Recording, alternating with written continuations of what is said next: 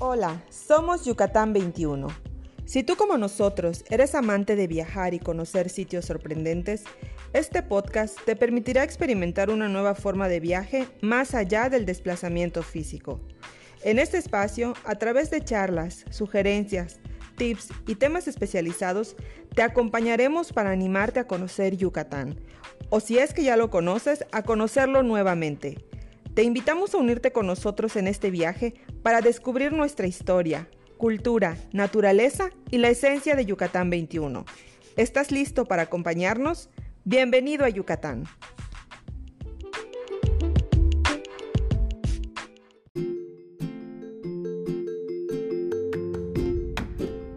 Hola y bienvenidos a un nuevo episodio de nuestro podcast. Hoy les saluda Angie y me encuentro nuevamente con ustedes para seguir compartiendo más temas interesantes sobre nuestro bello Yucatán.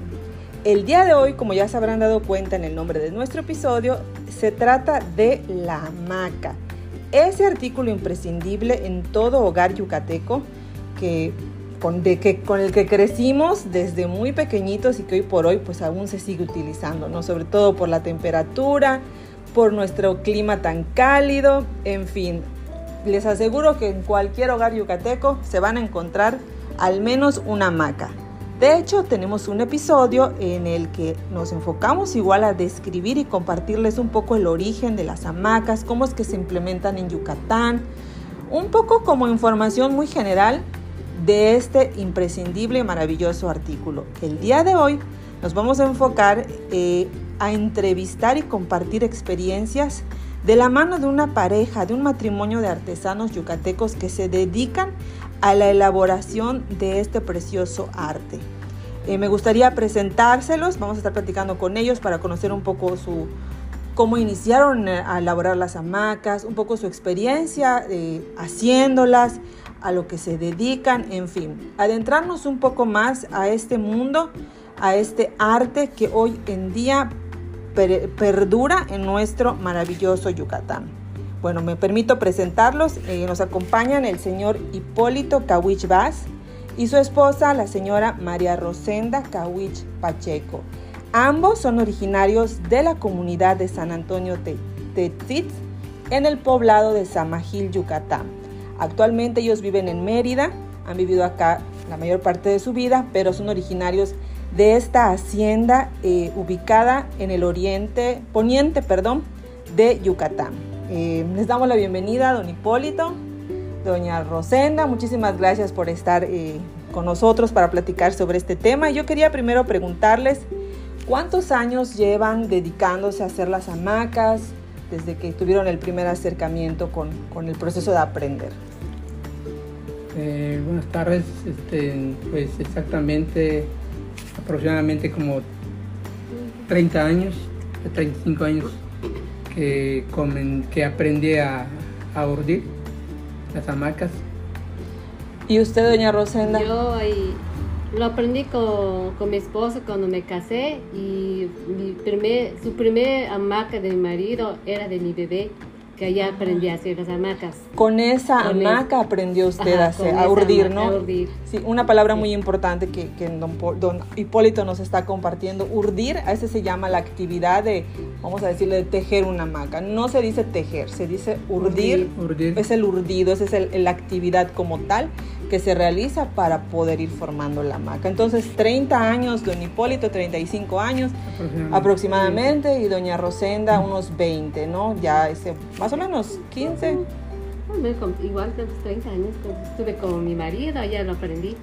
Qué, bonito y qué bonito no la experiencia de que su primera hamaca haya sido pues para su bebé, ¿no? Aprenderla, crearla y hacer algo para su bebé. Que era como lo que decíamos, ¿no? Aquí los yucatecos desde que nacemos crecemos en hamaca. Ese es nuestro nuestro artículo para descanso. hoy por hoy hasta el día de hoy. Pues también me gustaría saber, para que las personas que escuchan nuestro podcast este, conozcan un poco de cómo aprendieron ustedes, cuál ha sido un poco esa experiencia, cómo es que se acercaron, cómo se dio la oportunidad de que usted, don Hipólito, aprenda. Y ya luego, pues, doña Rosenda se, se unió, ¿no?, a, la elaboración.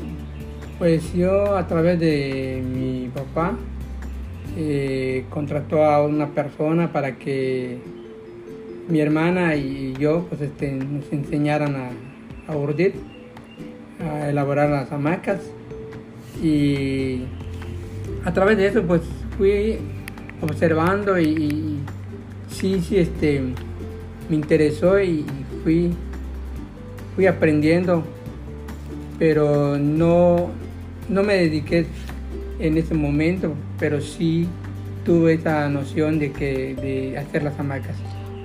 Ya ahora más ya después de tanto tiempo, ya pues este eh, me enfoqué a, a esto de que recordando de que sí, sí sé hacer las hamacas y ya, ya ahora pues me estoy dedicando a, a urdir.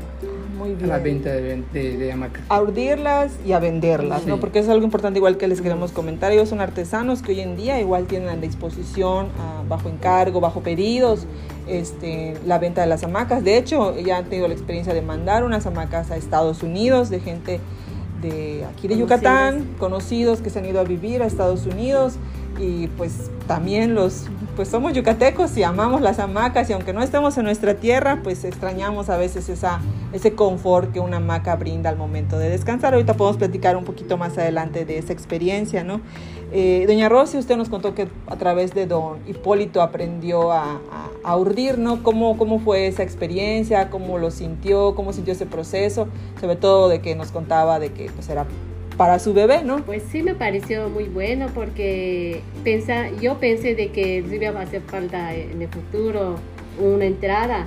Entonces yo me dediqué a aprender. Mi, mi marido me empezó a mostrar cómo, cómo hacerlo, las puntadas, todo. Entonces sí me gustó. Eso es muy interesante igual, ¿no? De pensar eh, adquirir un, un- un saber hacer y sobre todo algo como lo es una artesanía, ¿no? Y tan propia de nuestra región, el que igual eso pueda representar un ingreso económico a las familias de artesanos, ¿no? Hoy nos enfocamos a las hamacas, pero igual en Yucatán hay otro tipo de artesanías como el tallado de madera, la cerámica, que igual en algún momento hemos compartido en estos medios, ustedes que nos sigan y que escuchan nuestro contenido y siguen nuestro contenido ya sabrán, ¿no? Entonces hoy pues el tema es sí las hamacas y agradecemos muchísimo a doña Rosenda y a don Hipólito que nos abran las puertas de su hogar para que platiquen con nosotros esta experiencia. Ahora me gustaría preguntarles, este, porque pues yo soy yucateca y sé un poco, ¿no? Pero a lo mejor los que nos escuchan que no son, pueden no ser yucatecos, tengan curiosidad, ¿no? Que hay diferentes tamaños de hamaca, eh, estilos, vamos a decir, o, o o materiales igual para, para, para elaborar las hamacas. Me gustaría saber, don Hipólito, doña Rosenda, si hay, que nos puedan platicar un poquito, ¿no? De si hay diferentes tamaños, el dif- qué materiales, qué tipo de hilos utilizan, si hay algún tipo de puntada que se llama al, al urdir, ¿no? Si for- porque nosotros conocemos hamacas, decimos que hay de colores, que hay de un solo color, que a veces tienen los, los- las, la- las figuras exactamente. Entonces, si nos pueden platicar un poquito en su experiencia esa parte. Eh, claro que sí. Este, lo de las hamacas, eh, hay los tamaños, hay de chicas que son para los bebés, y medianas Para una persona. para Para una, una o dos persona. personas Ajá. y las, las matrimoniales que ya son las más grandes, las grandes y hay unas también mucho más grandes que se llama king size. Mm, Ya como vamos a decir, hasta papá, mamá y un hijo. ¿no? Se podría decir, porque también créanme que aquí en Yucatán igual se acostumbra a veces, hay familias que acostumbran a acostarse, a lo mejor no para dormir toda la noche, pero para ver la tele o descansar un ratito con, con los niños, ¿no? Y los materiales, pues hay de nylon, que mayormente se está Es utilizando Ajá. actualmente, y de algodón. Ujú. Y anteriormente también se utilizaba mucho ese de, del enequén. Ah, sí, esa, la fibra, ¿no? Del, del, de del tal cual. Y, eh, se hacía bastante, que ahora pues ya no Ya no, normalmente es la de nylon, que es la más popular, la más que más se, se vende, la que más se utiliza, Y la de algodón sería en segundo, en segundo plano, ¿no? Sí.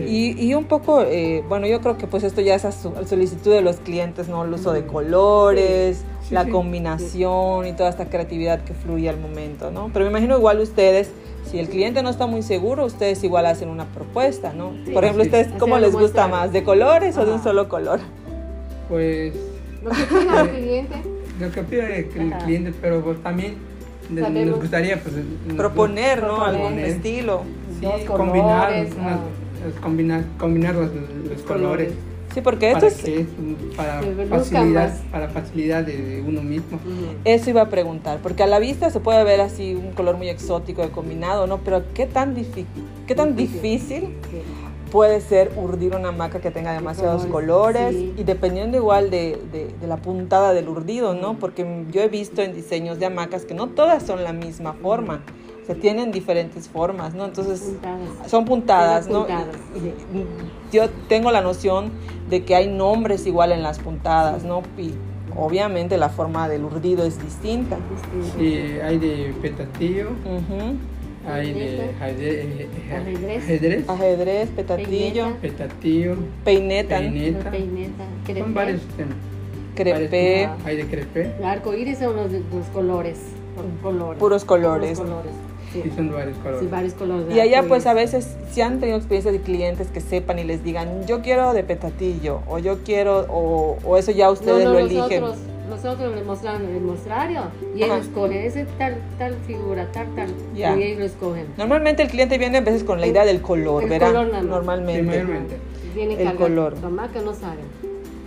Y hablando del tema de los materiales de las hamacas, en general de todo lo que hemos charlando, ¿no? Ustedes en su experiencia ahora como usuarios de la hamaca, no tanto como de elaborarlas o hacerlas, ¿cuál es el recuerdo, primer recuerdo que puedan tener de, de las hamacas desde niños o desde adultos? A, a lo mejor caerse de la hamaca, porque pues los yucatecos igual disfrutamos mucho de la hamaca, pero también tenemos esas aventuras, ¿no? De que a veces si no está bien puesta, han pasado accidentes o cosas chistosas, ¿no? ¿Algún recuerdo que tengan de su infancia? Ninguno, Mm, ninguno. Bueno, no, no. pues yo sí recuerdo que una vez me caí de la hamaca, no pasó a mayores, pero sí el susto sí lo tuve. Oh, muy bien, continuamos. Ahora sí voy a regresar al tema de, pues, de la, la elaboración de las hamacas. Normalmente, ¿cuánto tiempo les lleva elaborar una hamaca? Porque estamos hablando de urdir con un hilo muy delgadito. Muy. Bueno, digo, más o menos el hilo es fino, dependiendo, creo que el de algodón es aún más fino. Sí, Pero, ¿cuánto tiempo en promedio les dura elaborar una hamaca, no? pues yo mayormente en las hamacas grandes me lleva aproximadamente como 30 días. Pero 20. 3, 20 tres semanas. Tres semanas, más o menos como unos 20, Tres. 20, Sí. 22 días. Ajá. Sí, Uy, rápido. y, Pero- las medianas como 20 días. 20 días. Ujú. Sí. Sí. Y este- en ese tiempo, cuando yo, como yo mayormente me dedico Exacto. Hacer el Tiempo. brazo, todo. y ya este, ese tiempo, ese, ese, ese tiempo voy terminando una máquina. Claro, sobre todo que ahorita es, ya es una actividad, es su actividad de, de base, es a lo que ustedes se dedican, ¿no? Ahorita Sí. en este momento nos comentaba que en un principio se aprendió, pero tuvo que, no se dedicaba al 100% No, a ello, ¿no? Hasta Ahorita ahorita que hace unos, hace unos años lo, lo retoma y ya se dedica a la, elabora- a la elaboración para venderlas, ¿no?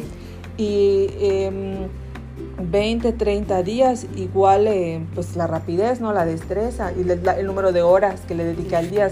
Me imagino que le, dedica- le dedicarán la mayor parte del día, ¿no? Sí. Probablemente como 8 horas. Ocho horas. Sí, prácticamente un horario Sí. Laboral, ¿no? La- para dedicarse de, de lleno a ello. ¿Y usted, doña Rosenda, igual más o menos este tiempo se demora o se toma menos o un poquito Un más? poquito más, un poquito más ahí, como un mes. Como Ya un con mes. maca grande. Sin Sí. matrimonio. Sí. De cualquier forma, pues es un tiempo pues, Así justo. sacamos dos hamacas al mes, así. Exacto, y eso es, pues, ya es la parte para las, para las ventas, ¿no? Ujú. Que la gran mayoría, tengo entendido, me platicaban hace un momentito antes de empezar con la entrevista, era que casi todos son encargos, ¿no? Ustedes ya tienen una lista Sí, sí, sí. de pedidos que básicamente Sí, sí. ya les, la- los tienen para unos meses, ¿no? Algo así. Sí, este sí, mayormente. Mayormente todo Sí, lo está que ocupado. vamos haciendo Estamos entregando. son pedidos. Son por pedidos. Trabajamos con todo sobre pedidos. Ujú. Muchos pedidos. Y les quedan muchos para el resto del año, ya tienen muchos. Sí, ya estamos para agosto, ¿tienes para agosto? Sí, sí. ¿Tienes para agosto? Pero de todas maneras, los que nos están escuchando y de verdad les interese encargar una hamaca, contáctenos. Ahí todavía tienen oportunidad de que para este año puedan encargar una hamaca. Todavía hay disponibilidad de encargos, ¿no? hay- Hay cupo, como decimos acá, todavía hay disponible. Pues qué bonito. Ahora yo quisiera preguntarles para platicar en... mm, pasar un poco a través de las experiencias de ustedes como, como artesanos, no más allá del proceso, del tiempo, materiales que ya platicamos, saber qué es lo que más disfrutan de hacer la maca, porque me imagino que pues les debe de, de deben de disfrutar, les debe de gustar, al final de cuentas pues es una actividad, es una artesanía, es un trabajo, pero me imagino igual que tiene su parte de, disfrutarlo, ¿no? No sé si puedan Sí. platicarnos un poco de eso. Sí, mayormente, pues este, yo por ejemplo disfruto la, eh, los colores, eh, las puntadas también, pues, y, hay- sobre todo, pues, eh, es para distraerme, Claro, es claro, una claro. distracción para pasar el tiempo. Para pasar el tiempo y al final me imagino que es algo también como hasta terapéutico, ¿no? Estás Ajá, allá sí, sí. siguiendo Sí, tus te, te va relajando. te va relajando, pues ya ustedes sabrán, ¿no? Ahorita tengo que cambiar el color, ahorita tengo que hacer Tengo esta cosa. Ah, porque igual Ah, hay que llenar las aguja. agujas, es Hay un que dar proceso. vuelta. Sí, hay que preparar la, Sí. la- exacto. Es, es que Sí. créanos, este, seguidores, eh, radioescuchas de nuestro podcast, seguidores de nuestro podcast, es un trabajo muy, muy detallado, muy fino, de gran valor de- del saber hacer de nuestro pueblo. Entonces, de verdad que es un trabajo totalmente admirable. Y, este, y bueno, continuando ya para ir concluyendo la- la- las preguntas, más bien la charla, eh, ¿cuál sería ahorita la parte de, vamos, no quiero llamarle complicada, pero de todo el proceso, cuál sería un reto que ustedes encuentran al momento de elaborar la maca? No sé, al- alguna parte del proceso o algo que sea complicado o algo que digan me lleva más tiempo esta parte, pero pues es parte del proceso. Pues, eh, por ejemplo, el- las hamacas que son de solo color es un poco más Difícil. complicado, un poco más Ujú. difícil, Oh, como es un- interesante. Porque es como es un solo color, Ujú. pues es un poco que estar muy atento a poner a- las puntadas. Ah, ok. No vas a saltar uno porque es un fallo ya. Ese fallo lo tienes que desbaratar. Ya avanzaste, lo vas a desbaratar y volver a empezar. Entonces Claro. tienes que tener cuidado. Claro, claro, Entonces claro. con los dos colores no. Es como una Es guía, vista, ¿no? ajá. Te va Sí. guiando, ver los Ajá. dos colores, ah, te ayuda a ir. Ay, Sí. qué interesante. Sí. Eso es muy interesante, un dato muy interesante de, de la, de la voz propia de, de los artesanos, ¿no? Y pues bien. Me gustaría igual preguntarles, ¿no? ¿Qué piensan de esta i- idea o propósito, o ustedes desde su perspectiva, ¿no? De que este saber hacer se siga conservando eh, en su familia, a lo mejor con sus familiares, sus hijos, no, no sé qué experiencia puedan Nietos, compartir con los saben, nietos. Ahí de que está, qué acá con bonito. nosotros, ya esos dos niños aprendieron a urdir. Eso es un Sí. gran tesoro que a través de la familia se puede ir transmitiendo este saber hacer, ¿no?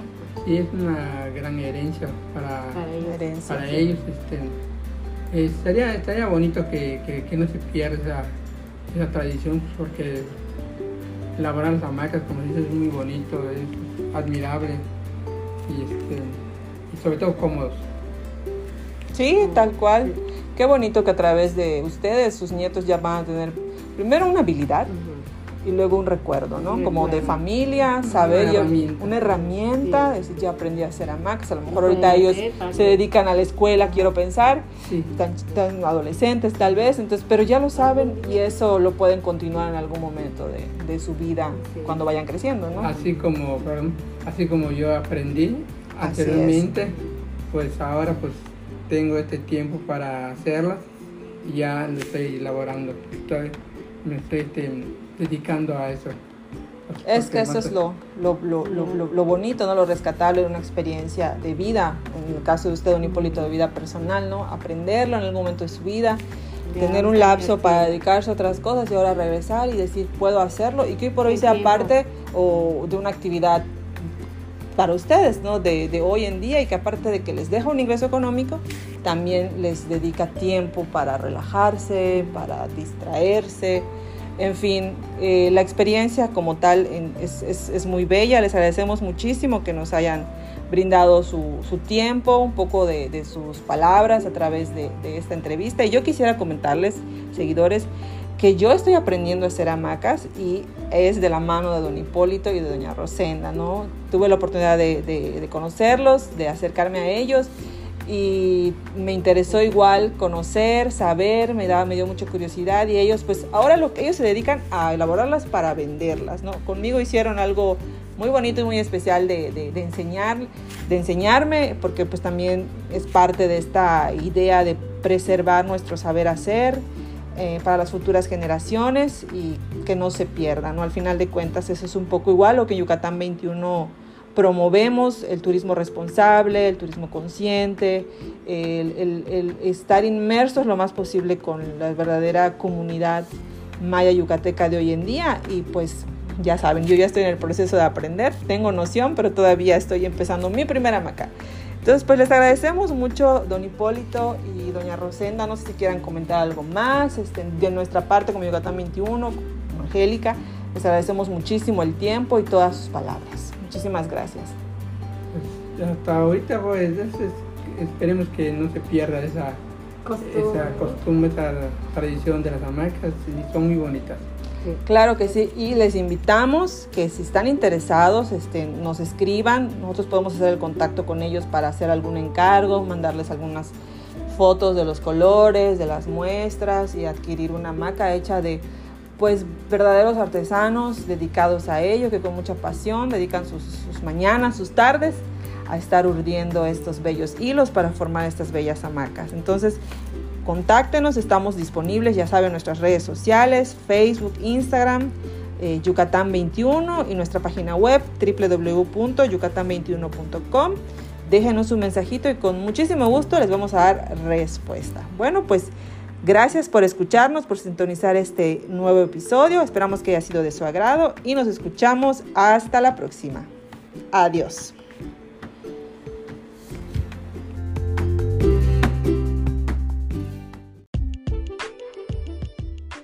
Gracias por escucharnos. Recuerda que puedes seguir viajando con nosotros a través de nuestro Instagram y Facebook. Encuéntranos como Yucatán 21.